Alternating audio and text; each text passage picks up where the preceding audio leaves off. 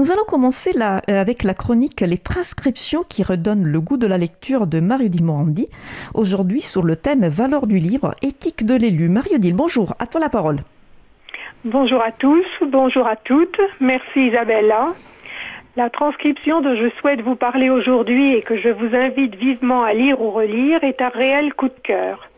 Les mardis du numérique éthique est un cycle de trois tables rondes organisées par le pôle écolo de la région Auvergne-Rhône-Alpes à l'occasion des dernières élections régionales et départementales.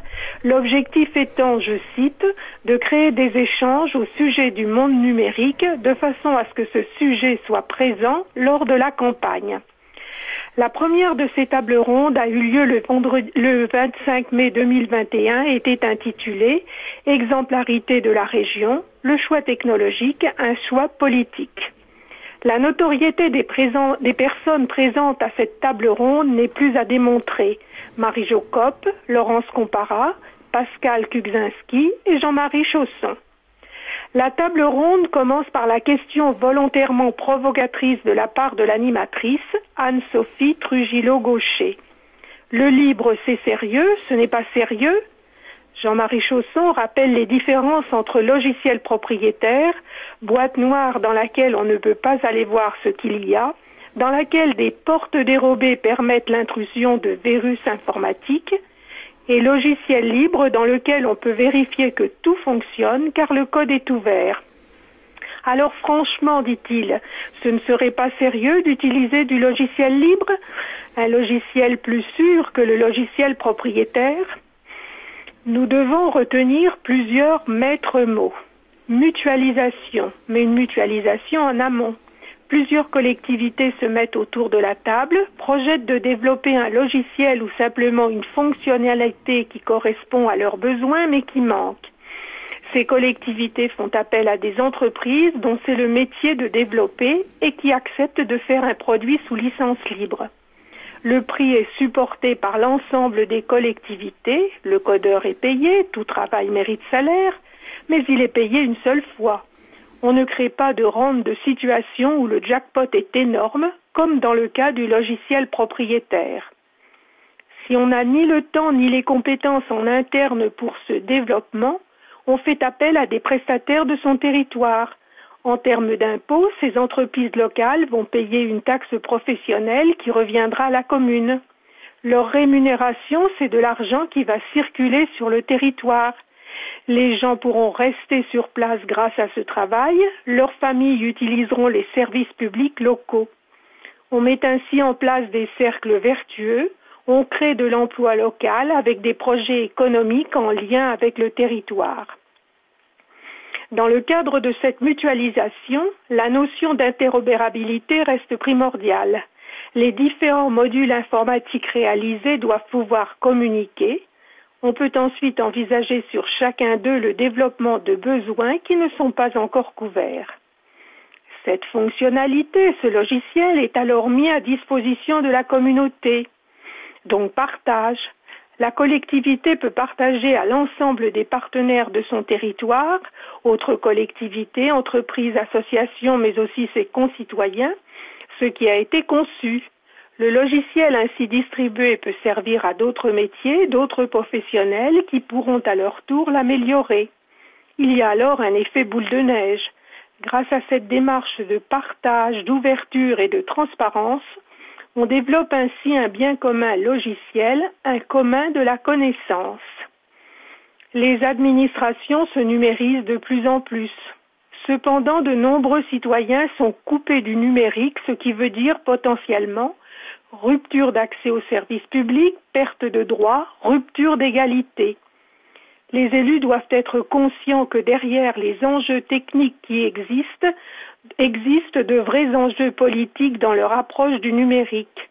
Leur devoir est de faire un choix dans lequel l'intérêt général doit primer. Laurence Compara énumère les questions que l'élu doit se poser concernant la souveraineté numérique. Est-ce que j'ai la main sur les données que mes administrés me confient pour mes missions de service public? Est-ce que je les ai externalisées dans un cloud à l'étranger à une firme qui va en faire je ne sais quoi, les filer à je ne sais qui? Est-ce que je peux garantir à mes administrés que je protège leurs données, que j'aurai toujours la possibilité de rendre le service public sans que des solutions me soient coupées? Marie-Jo dont le métier est l'accompagnement de migration vers la suite bureautique LibreOffice, détaille les éléments qui font qu'une migration se passera bien, sera réussie. Elle insiste particulièrement sur l'implication de ce qu'elle appelle le triptyque gagnant que sont les élus, le service informatique et la direction. Il faut une vraie volonté de la part des élus, un projet expliqué à la communauté, accepté, une communication à outrance afin de rendre visibles tous les enjeux avec un vrai budget à mettre en face. Il faut convaincre le service informatique qui souvent travaille avec, voire est prisonnier de tel ou tel éditeur et ne souhaite pas changer ses habitudes.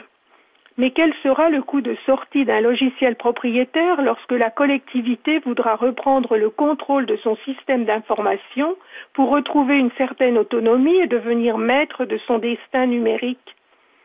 Il faut impliquer la direction, qu'elle soit exemplaire, que les managers soient les premiers formés. Cependant, Marie-Jo nous met en garde. Ce changement vers le libre ne doit pas découler d'un enjeu financier. Dans un projet de changement bureautique, il n'y a pas d'économie à court terme. Par contre, il y a un glissement des budgets. L'argent qui était destiné à payer des licences, les fameuses rentes de situation, qui étaient versées à un géant américain, est investi dans de la formation. La plupart des personnes se sont formées à l'informatique sur le tas. En les accompagnant au moment de la migration, on en profite pour préciser leurs besoins, faire de l'acculturation numérique, par exemple autour de la sécurité informatique, autour du RGPD, le règlement européen pour la protection des données. Des évolutions des logiciels pourront aussi être envisagées, facilitant ainsi le travail des agents et des agentes avec, au final, une amélioration de la qualité du service rendu.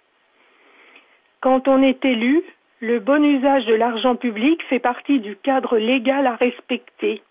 Investir dans de la formation permettra aussi à l'agent de, de, participer ses nouvelles compétences avec son entourage. Le libre devient ainsi un projet émancipateur.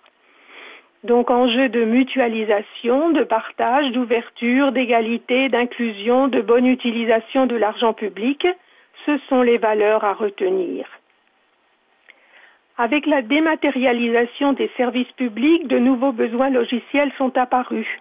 Pascal Kugzinski, délégué général de la DULACT, Association des développeurs et utilisateurs de logiciels libres dans les administrations et les collectivités territoriales, affirme qu'avec ce développement mutualisé entre collectivités, le logiciel libre, en compétition et sur la même ligne de départ que le logiciel propriétaire, est systématiquement gagnant au bout du compte pour couvrir ses besoins.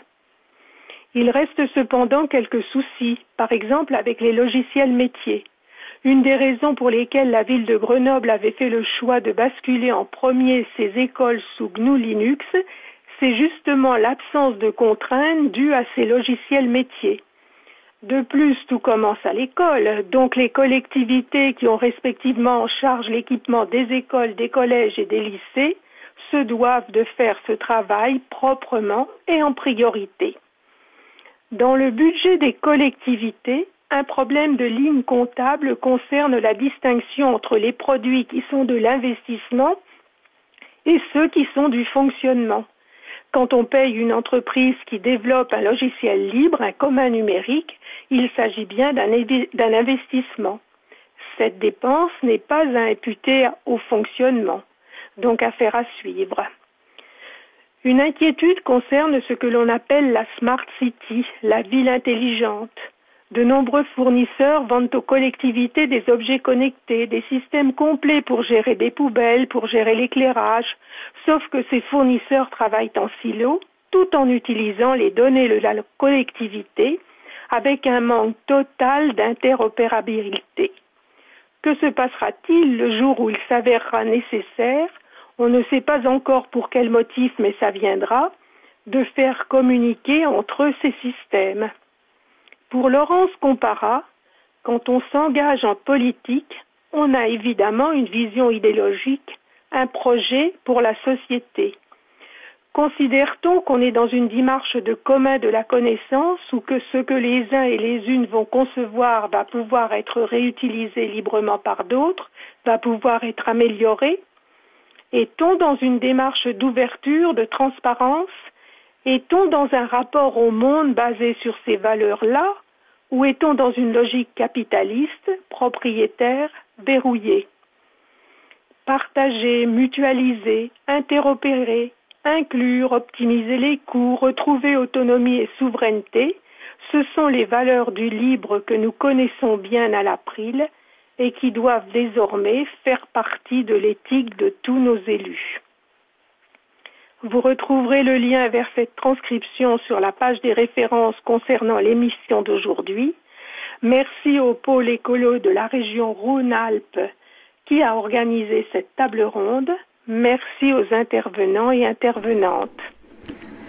Merci Mario Dill pour euh, cette chronique. C'était la chronique Les transcriptions qui redonnent le goût de la lecture de Mario Dill Morandi sur le thème Valeur du livre, éthique de l'élu. Hein. Une chronique inspirante et on espère bien qu'elle euh, puisse inspirer d'autres euh, collectivités. Merci Mario Dill et à la prochaine chronique. Entendu. À la prochaine. Au revoir.